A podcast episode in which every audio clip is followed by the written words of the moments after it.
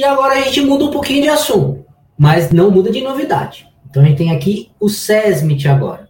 Né? Falamos então de um assunto que tem toda a correlação, né? o E-Social de Processo Trabalhista, a REINF, a DCTF Web, para acabar com a DISF. Ok, tudo isso realmente está correlacionado.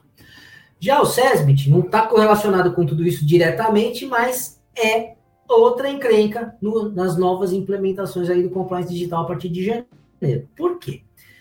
A gente tem o PPP eletrônico e a, e a necessidade de envio integral dos eventos S2220 e 2240 e tem o novo a nova NR4 que determina o redimensionamento do SESMIT. PPP eletrônico e os eventos S2220 e 2240 integrais não são efetivamente uma novidade, é mais um lembrete, porque começa em janeiro. Então, esse lembrete é o seguinte: fevereiro desse ano teve a portaria 334 que determinou a postergação do perfil profissiográfico previdenciário PPP em meio exclusivamente eletrônico para janeiro de 23.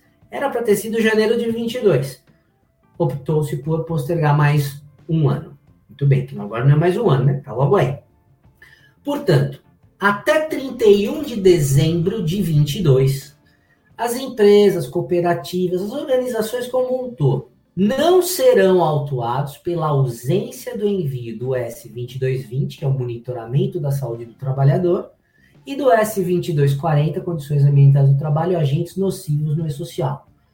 Veja que ele fala, não é autuado, mas a obrigação já existe desde outubro de 21 para as empresas do grupo 1 e de janeiro de 22 para o restante das empresas. Lembrando que esse caso é válido somente para os casos de não exposição a risco que garantem aposentadoria especial. Porque se a sua empresa já expõe profissionais a fatores de risco que dão direito à aposentadoria especial, o envio desses eventos, nestes casos, é, sempre foi e continua sendo obrigatório, porque ele tem impacto na contribuição previdenciária, aquele adicional de RAT de 6, 9 ou 12% a mais em decorrência do agente nocivo, ok? Porém, a partir de janeiro de 23, inclusive os profissionais que não estão expostos a risco vão ter que é, ter o envio do 2240, do S2240, bem como dos exames médicos, sendo que no caso do 2240, se não houver exposição a risco, você vai mandar o código específico, não está exposto a risco, ok? Muito bem.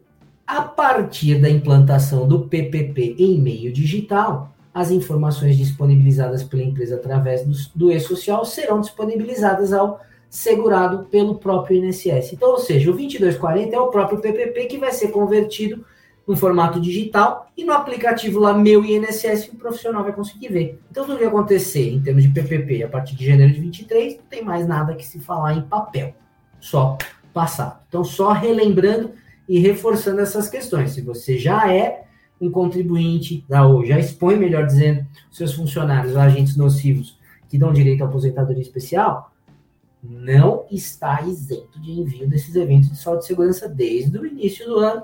E se você é do grupo 1, desde outubro de 21, tá?